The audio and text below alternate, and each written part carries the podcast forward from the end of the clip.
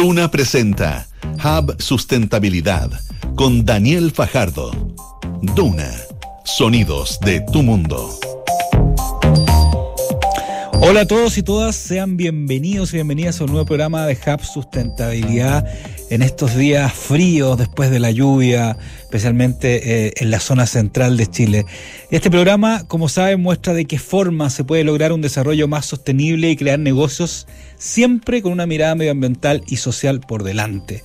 Eh, Hub Sustentabilidad es apoyado por Coyahuasi, McDonald's, Aguas Andinas, Sistema B, COPEC, Empresa Cianza, ISA Intervial, EY y WOM.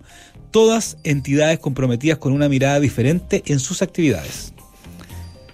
Y como todos los miércoles, hoy estaremos viendo algunos casos de cómo se puede producir de manera sostenible, cómo se puede crecer de manera sustentable. Esta vez estaremos viendo un tema bastante contingente y tiene que ver justamente con este clima eh, que estamos viviendo hoy en día, con este temporal que hubo eh, en gran parte del país, sus consecuencias y cómo esto también es parte de, de este cambio climático. Eh, y cómo lo enfrentamos además como sociedad. También vamos a saber sobre varias noticias y al final un espacio para entender ciertos términos que de este sector que a veces son un poco complicados. Y de esta forma arranca Hub Sustentabilidad en Radio Duna.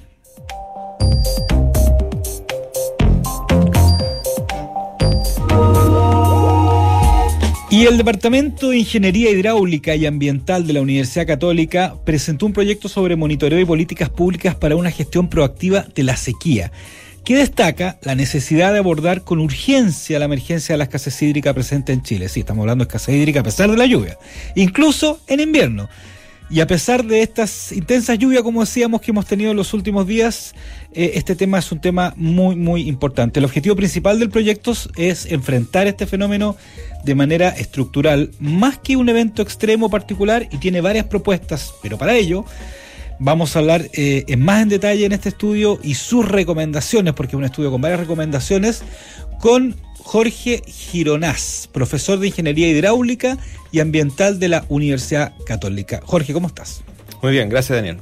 Gracias a ti por acompañarnos, Hub Sustentabilidad. Además, es súper contingente este estudio que, que, que ustedes publicaron que fue justo en este momento de, de lluvia. ¿Está, ¿Fue coincidente absolutamente? Sí, de hecho el, lanzamiento fue el viernes y el jueves de la noche con el pronóstico empezamos a dudar de hacerlo o no, con los invitados, ¿eh? teníamos hasta nuestros rectores como eh, persona invitada para abrir la ceremonia y al final lo hicimos. Y yo creo que lo hicimos, entre otras cosas, porque hay que recordarse continuamente, incluso nosotros quienes estamos hablando de esto, de que cuando estés en época de abundancia es momento también de pensar qué vas a hacer cuando no la tengas. Entonces, hablar de sequía un día de lluvia podría sonar un poco divertido, incluso jocoso, pero el mensaje es ese. Tenemos abundancia el día de hoy, pero no podemos dejar de mirar qué puede pasar en el futuro. Claro, que a veces pasa cuando empieza a llover, uno dice, no, ya, pues se le olvida todos los problemas. Exactamente. ¿ah? A ver, hagamos, en términos generales, eh, ¿de qué se trata el estudio para entenderlo? A ver, mira, yo creo que es bien importante el contexto. El contexto es el siguiente. El año pasado, la Agencia Nacional de Investigación y Desarrollo, en, en, un esfuerzo focalizado, levantó fondos para financiar proyectos que se propusieran desde la academia en la temática de sequías, yeah. con dos focos, política pública o avances tecnológicos. Entonces eso es bien importante porque la, la Agencia Nacional ve que hay un tema relevante y necesita que podamos avanzar desde la ciencia y la investigación. Uh -huh. Entonces se, se, lanza este, este concurso, postula muchas universidades, lo cual me alegra porque quiere decir que el tema es importante para mucha gente. Y bueno, uno de los proyectos adjudicados fue el nuestro. Eh, esa es una parte importante del contexto. La segunda, y pensando que este es un, un programa sobre sustentabilidad, es que nosotros tratamos de abordar este problema de varias dimensiones. ¿eh? Cuando partimos pensando el proyecto, era un proyecto más bien disciplinar, ¿eh? con algunas ideas bastante en una línea. Yeah. Pero después nos vimos frente a la, al desafío de decir, oye, en realidad tenemos que ampliar esta visión. Y este es un proyecto que tenía 16 académicos de la, de la Universidad Católica, eh, de varias facultades distintas, desde Derecho, ah, pasando por Ingeniería, disciplina. hasta Biología. Entonces nos costó, nos costó armarlo y nos costó avanzar, pero yo creo que las lecciones son, son muy buenas desde el punto de vista de, de, de, entender un poquito más lo que es trabajar en un problema desde varias disciplinas. Mm. Eh, el proyecto buscaba eh, definir las bases para una gestión preventiva de la sequía, porque la hipótesis de trabajo es que en general nuestro tratamiento del tema es bastante reactivo. ¿eh? Claro. Esperamos a que llegue la sequía y ahí actuamos. Ahora, las sequías no son como las inundaciones, porque son mucho más silenciosas. Tú no puedes decir, la sequía partió tal día a tal hora, no así las inundaciones. Entonces, el, componente proactivo es súper relevante, pero es más desafiante. Entonces, tiene dos grandes partes este proyecto. Una parte que está orientado a tratar de dar las bases cuantitativas para monitorear la sequía, ver cuándo parte, cómo evoluciona y eventualmente cómo termina. Y por otra parte, en base a esa información, un conjunto de políticas públicas y de, y de acciones que, se van haciendo cargo del momento en el que estás en la sequía para gestionar entonces preventiva y proactivamente. Ya, eso es súper importante porque, como dices tú, más que un estudio, el estudio tiene recomendaciones, ¿no es cierto? Claro. Y antes de preguntarte sobre las recomendaciones, quería eh, eh, eh, preguntarte si, si este tema de, que uno es un poco reactivo, a veces los países son, las políticas públicas son reactivos, algo que pasa solamente aquí en Chile o en general es una, es, un, es una tendencia en todas partes del mundo con la sequía. Sí, podemos hablar de que en general cuesta el tema, ¿no? O sea, evidentemente hay países que están por delante de nosotros, pero yo creo que hay que ser justo y pensar que todos los países tienen muchos problemas. Claro. Y cuando tú tienes muchos problemas, siempre, siempre se te hace poco los recursos. ¿ah? Y, y no es fácil estar destinando recursos a prepararse para problemas que no están ocurriendo. Entonces, creo que hay que ser un poco, eh, hay que tener altura de mira y reconocer de que no es fácil ni aquí ni en un país desarrollado este tipo de acciones. Pero también sabemos que hay países donde el tema se ha abordado eh, y donde hay una mayor conciencia por esta gestión eh, proactiva y es generalmente en aquellos países donde más que ver este problema como un, ah, como un impacto agudo, ¿ah?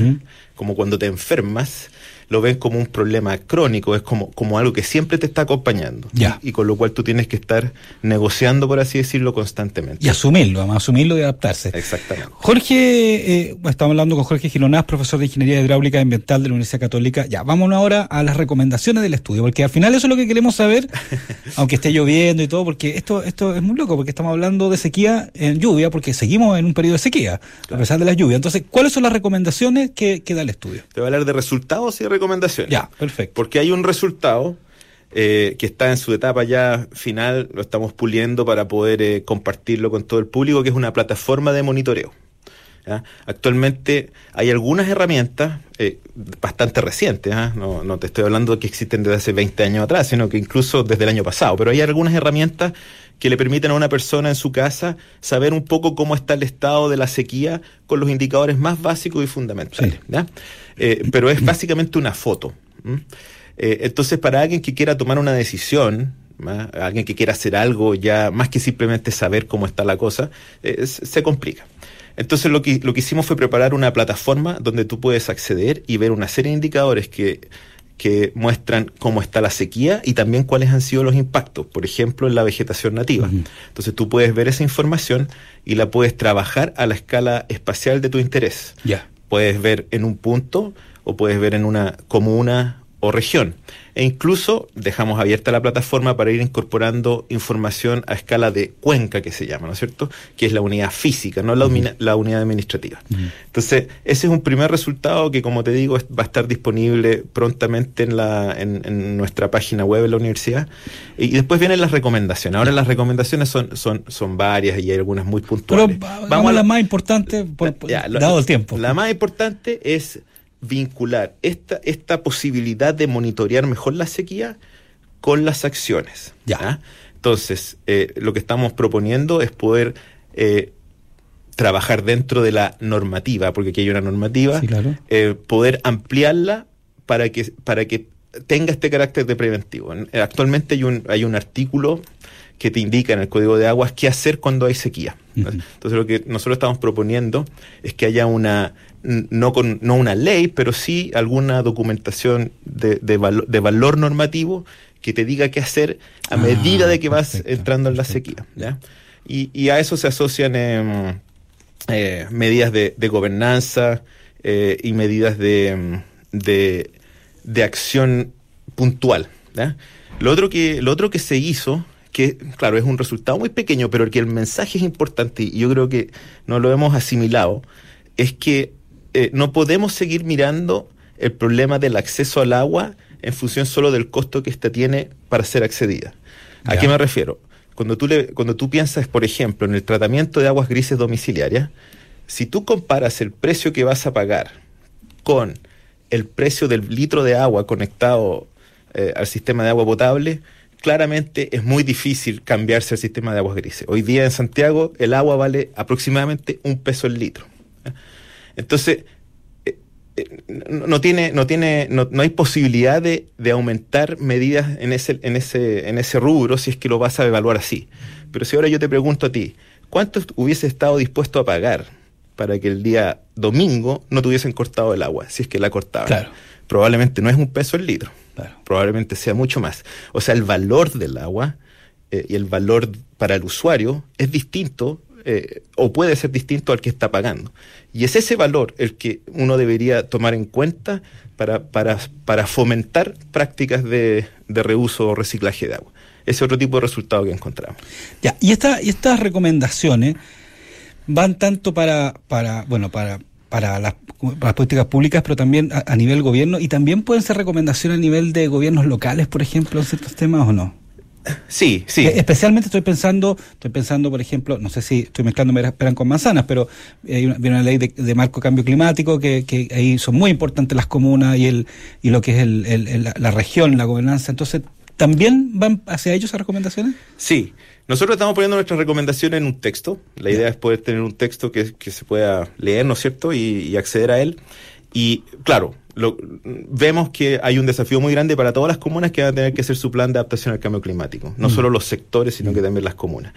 La idea es que este texto pueda servir para recurrir a ciertos elementos que se debiesen considerar en ese tipo de, planes. Así que hay, yo creo que hay una propuesta para distintos tipos de eh, usuarios o entidades eh, y eso es lo que va a estar presente en este texto. Jorge, estamos terminando, pero antes de despedirnos quería hacer brevemente de nuevo dónde la gente va a poder encontrar ese documento cuando esté disponible o, cómo se puede participar a lo mejor en, ese estudio más adelante para que la gente pueda verlo también.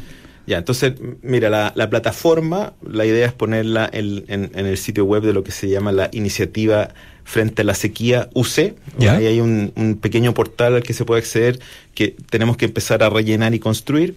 Eh, y el texto va a ser un texto que se puede acceder a través de, la, de, cualquier librería, particularmente la librería eh, universitaria. Que obviamente lo vamos a tener en Pulso, la tercera y en Duna, ah, disponible después, en alguna parte. Ojalá. Muchas gracias, Jorge Gironás, profesor de Ingeniería Hidráulica y Ambiental de la Universidad Católica, por esta muestra de este estudio con que tiene estas recomendaciones que son súper importantes. Así que no olvidar que seguimos en sequía a pesar de la lluvia. Muchas gracias por acompañarnos, Jav Sustentabilidad. Muchas gracias a ustedes, que estén muy bien.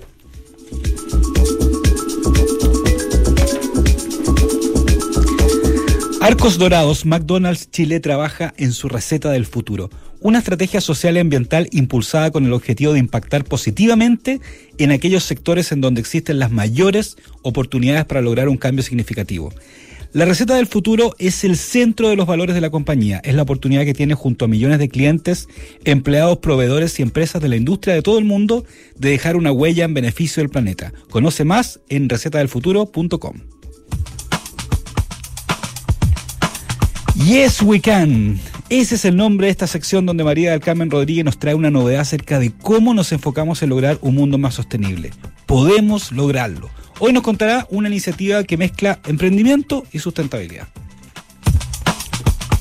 Todas las empresas y emprendimientos que quieran medir su sostenibilidad, así como hacer crecer su negocio acompañados por expertos, pueden participar en Chile Sostenible, una nueva iniciativa gratuita y 100% online desarrollada por Endeavor y Sistema B Chile, que tiene como objetivo impulsar herramientas de gestión de triple impacto, económico, social y ambiental, en las pymes del país, para que de esta forma puedan aprender a medir su sostenibilidad y hacer crecer su empresa.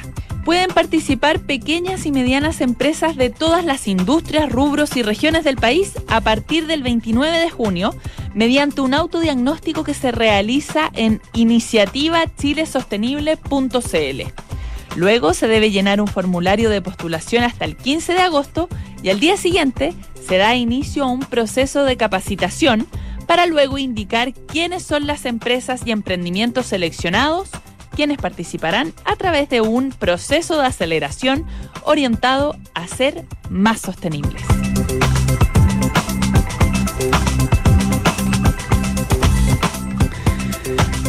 Gracias María Carmen Rodríguez por esa noticia, ese, Yes We Can, podemos todo lograr un mundo más sustentable. Y siguiendo con el tema eh, del clima, ¿no es cierto?, que ha tenido eh, a la prensa bien ocupada, ¿no es cierto?, y, lamentablemente con hartos problemas en algunas partes del país.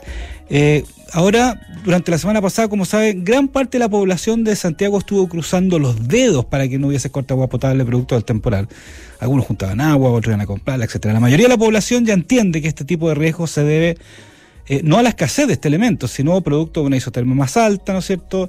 El agua, eh, eh, al no transformarse en nieve, cae fuertemente por cerro y quebrada, llega turbia a un lugar donde es tratada, etcétera, etcétera. Por eso estaba ese riesgo de corte. Pero independientemente de esto, seguimos enfrentando problemas relacionados con el cambio climático. Y justamente en estos servicios, como el del agua potable, donde los, donde los sentimos. Para hablar de esto, estamos al teléfono con Eugenio Rodríguez, director de clientes de Aguas Andina. Eugenio, ¿cómo estás? Muy bien, Daniel, muchas gracias. Oye, muchas gracias por acompañarnos eh, eh, y, gracias a Guandinas porque es un momento súper contingente, las lluvias ya han pasado un poco, pero, pero igual quedó eh, una sensación, preocupación, ¿no es cierto? También alegría porque las cosas no, no pasaron a mayores, pero quiero ver si nos puedes primero hacer un resumen, siempre pensando un poco en la población y que nos escuchan y en esto de la sustentabilidad que hablamos en este programa, de, de, de, esto, de esta última jornada de lo que pasó. ¿Mm? Bueno, ha sido una jornada muy difícil eh, porque el fenómeno meteorológico que recibimos estos días eh, ha sido inédito eh, por su magnitud y por la época del año en que sucedió. No es normal que en un invierno caiga esa cantidad de agua, sobre 250 milímetros en el embalse del yeso, no lo teníamos registrado. Con esa intensidad en invierno, con isoterma cero a 3 kilómetros de altura, con calor, eso no, no es algo normal, por lo tanto lo transforma en un en un evento inédito que provocó los daños que hemos visto desgraciadamente a lo largo de muchas regiones de Chile con destrucción de infraestructura, familias que han sufrido también la pérdida de sus casas. También en, nuestro caso hemos tenido daños en, la bocatoma principal de captación de aguas a la planta de la Vizcacha y administrar eh, esos días con toda la atención que requiere el intentar por ningún motivo dejar a Santiago sin agua ni un minuto. Es por eso que nos mantuvimos siempre como lo hice en nuestros protocolos muy coordinados con las autoridades, con el Ministerio de Obras Públicas, con la Superintendencia de Servicios Sanitarios, presentes en las mesas técnicas de Senapred para minuto a minuto estar haciendo lo correcto, informando a la ciudadanía en qué situación estábamos y haciendo tras bambalinas y en forma silenciosa esas maniobras operativas tan complejas para administrar los recursos de reserva que tenemos para estos eventos de la manera más eficiente posible, específicamente los megas tanques de Pirque, ¿no es cierto?, que son los que permitieron que Santiago continuara con agua en todo minuto. Ya, hablemos, tú, tú lo mencionaste ahí, eh, eh, eh la, la, reserva, ¿no es cierto? Eh, y otra serie de infraestructura. Yo creo que es súper importante que también la, eh, la gente entienda que, hay una infraestructura por detrás, que no, no es cosa de llegar y decir vamos a cortar el agua y listo. Entonces quería saber cómo ustedes también se han preparado durante años para este tipo de eventos, que entiendo que no pasaba uno desde el 2017, algo parecido, digamos. pero, ¿qué, ¿qué, han ido haciendo ustedes como, como Aguas Andinas y como sanitaria? De, de la región metropolitana al respecto? Mira, yo creo que la principal reflexión es lo compleja que es nuestra ciudad. Eh, y a medida que los fenómenos de, del cambio climático se hacen presentes, ponen a prueba más aún a Santiago y además hacen más evidente esta complejidad. Por, por ejemplo, desde el punto de vista del agua, no muchas ciudades dependen solo de dos ríos para abastecer a una población de 8 millones de habitantes. Claro. Y en el caso de Santiago, decimos dos ríos, pero uno es el Mapocho, que es muy precario en términos de caudal. Por lo tanto, el Maipo es el gran río, el gran abastecedor de agua a Santiago. ¿En cuánto porcentaje, perdón que te, que te interrumpa, cuánto porcentaje más o menos eh, eh, eh, es lo que se utiliza el Maipo con respecto al Mapocho? Mira, la tendencia de los últimos años que hemos pasado de un 86% abastecido del Maipo a un ya, 75%, porque la, la, sequía nos ha hecho también desarrollar infraestructura de agua subterránea y con el menor disponibilidad caudal que hay en el Maipo ha tenido una disminución en los últimos años, que sigue siendo un 76% del suministro que viene de ahí. Entonces, esta complejidad eh, nos, nos ha hecho eh, proponernos un plan de inversiones ya desde hace muchos años que se ha ido implementando en el tiempo, que ha ido en fases y tiene un gran hito que son la inauguración de los megastanques de Pirque, porque ahí nos dimos el gran salto, ¿cierto? En el año 2011 Santiago tenía cuatro horas de autonomía. ¿Cuatro horas? Cuatro horas de autonomía. O sea, éramos capaces de resistir un evento como este solo cuatro horas. Ya, o sea, en el día se nos podía cortar el agua, digamos. Exactamente. Bueno, fuimos inaugurando obras, fuimos desarrollando nuevas obras, pasamos a nueve obras con más pozos, con una interconexión entre el embalse El Yeso y Laguna Negra, estanques de seguridad de agua potable. Después pasamos a 11 horas con nuevas baterías de pozo y nos damos el gran salto hasta 34 horas con los mega estanques de Pirque y después 37 horas con los pozos de Cerro Negro y La Mena inaugurado en agosto del año pasado. Esa es la resiliencia que tiene hoy día Santiago, pero creemos que necesitamos aumentar aún más esta autonomía porque el fenómeno del cambio climático es cada vez más fuerte y no queremos llegar tan justos como en el último fin de semana. Recordemos que Pirque quedó con un 20% de agua en, su capacidad, por lo tanto, si este evento se hubiera alargado un poco más, se hubiera tenido que producir el corte finalmente, que es lo que anunciamos con la ministra de Obras Públicas el, otro día con, la alerta roja hacia las 8 de la noche del día lunes. Eso, eso, es lo que no queremos que pase nunca, así que estamos decididos a seguir invirtiendo y a desarrollar un proyecto eh, que es una interconexión a 6 kilómetros de, los megastanques de Pirque para dejar a Santiago con 48 horas y hasta 3 meses posiblemente con, con esta nueva obra. ¿Y en este momento cuánto aguanta Santiago eh, la reserva? ¿Cuántas horas? 37 horas es la autonomía que tiene Santiago hoy día, pero si uno hace la cuenta de lo que pasó este fin de semana, gracias a esas maniobras operativas complejas, pudimos resistir casi 48 horas, un poco más incluso fue. Así que eh, esa, eh, la hora técnica son 37 horas, que es el agua disponible que hay ah, para un consumo determinado de un día. Pero en el momento tratamos siempre de hacer todos los esfuerzos por resistir la mayor cantidad de horas posible y ganarle esas 37 horas, que fue lo que pasó el fin de semana pasado.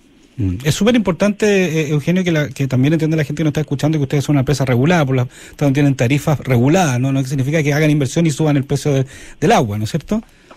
Bueno, nosotros no podemos hacer ninguna obra sin la autorización de la autoridad y, demostrando que es la obra más eficiente eh, medioambientalmente, económicamente también, para que no afecte mucho la tarifa de agua potable. O sea, tenemos que, cumplir ciertos requisitos y finalmente es la autoridad sanitaria, en este caso la superintendencia de sanitarios, quienes nos autorizan las obras y a partir de ahí podemos construirlas.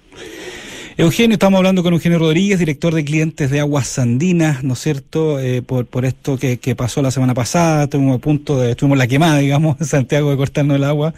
Eh, no pasó, pero esto también nos hace reflexionar un poco, Eugenio, imagino, de, esta adaptación que tenemos que tener con respecto al cambio climático. Eh, me imagino que estos eventos se van a repetir más adelante y que tenemos que adaptarnos nosotros como ciudadanos, ustedes como empresa. ¿Cómo ves tú esa adaptación en general tanto en, las sanitarias como en, como en la población, en los clientes? Bueno, la vemos urgente. Eh, en lo progresivo del cambio climático eh, es, es, impresionante. Si uno mira hacia atrás, los últimos años se han hecho mucho más secos por el lado de la sequía y también con eventos de lluvia imprevistas tanto en verano como esta última que hemos tenido en forma más eh, recurrente. Esa adaptación rápida exige muchas cosas. Por una parte, hay que desarrollar infraestructura, eh, una coordinación fina con autoridades para enfrentar los momentos difíciles como los del fin de semana y también un cambio cultural. La relación con el agua tiene que ser distinta, eh, es un bien tremendamente escaso en muchas partes del mundo y en Chile de los países en que más escasa es porque el cambio climático afecta a Chile como uno de los países más que más impactados están. Entonces, en nuestro caso, más aún tenemos que lograr que poco a poco la ciudadanía vaya entendiendo que el agua hay que cuidarla y que también tiene que sumarse como un actor relevante para poder adaptarnos finalmente como sociedad a un cambio climático que desgraciadamente es irreversible y que solo queda por delante que sea se haga presente en forma más dura respecto a la sequía. Eugenio, y, y, por último quería preguntar un poco acerca de, de, infraestructuras, por ejemplo, de recuperación de aguas que tiene Agua Andina, si más adelante a lo mejor se podría pensar en recuperar las aguas completamente o ya tienen algo que nos puedas contar también dentro de este marco de, lo que es la sustentabilidad. Sí, hay otro proyecto que tiene que ver con la sequía. Aquí estamos hablando de obras de resiliencia, es tener autonomía para resistir ante eventos de alta turbidez en los ríos. Eso es resiliencia. Y por otra parte está el otro fenómeno del cambio climatológico que tiene que ver con sequía. Y para sequía, efectivamente, hay que desarrollar también infraestructura y nuevos proyectos. Y ahí también nosotros estamos avanzando en forma decidida en, un retorno sustentable de las aguas del río Maipo, que es reaprovechar las aguas que todos los días limpiamos, depuramos, que vienen de la, después de usarlas en las casas, nosotros las depuramos en nuestras biofactorías las devolvemos al medio ambiente limpias, pero ahí hay una reserva estratégica que queremos reutilizar para poder darle una nueva vida al agua, subirlas al Maipo eh, y poder eh, de esa manera contar con este recurso tan necesario también por sequía. Ese es un proyecto que avanza en este minuto también en base en diseño, en base de, evaluación de impacto ambiental para ingresar al sistema lo antes que se pueda. O sea, un proyecto que podríamos ver más adelante, como, como en otros países, como en Europa, por ejemplo, que, se, que el agua se vuelve a potabilizar, digamos. Eso es. Ya, muchas gracias Eugenio Rodríguez, director de clientes de Aguas Andinas, por este contacto telefónico y contarnos un poquito, eh, un resumen de lo que pasó eh, estos últimos días con la lluvia y cómo también tenemos que estar preparados y enfrentar y adaptarnos a este cambio climático que llegó para quedarse. Muchas gracias por acompañarnos en Sustentabilidad. ¿eh? Muchas gracias, Daniel. Chao.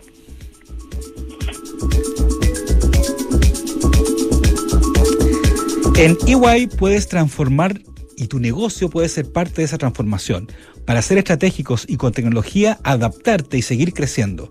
Transformarse para ser sostenible, pero no por moda, sino porque el mundo lo necesita, ahora y en el futuro. Eso es EY, transforma para construir un mejor mundo para los negocios. www.eychile.cl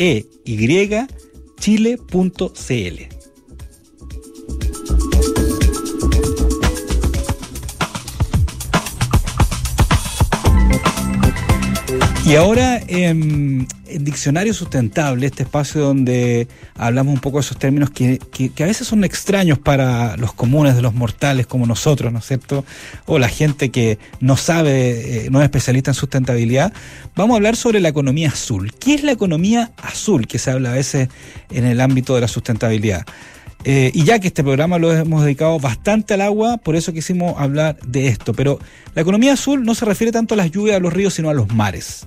Se trata de, un término que se ha puesto bastante de moda en los últimos años. Este se centra en el papel de los mares como fuente económica y en la importancia de gestionar sus recursos de una forma eficiente, restaurando los ecosistemas dañados e introduciendo innovación que permite un aprovechamiento sostenible en el futuro. O sea, utiliza tanto el término de protección medioambiental como el de desarrollo económico, mezcla que justamente de lo que hablamos toda la semana en Hub Sustentabilidad. Recuerden, esa es la economía azul.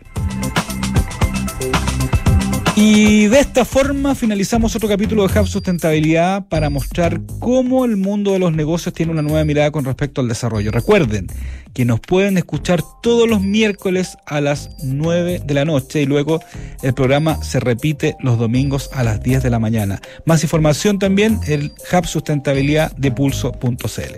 Hasta el próximo programa.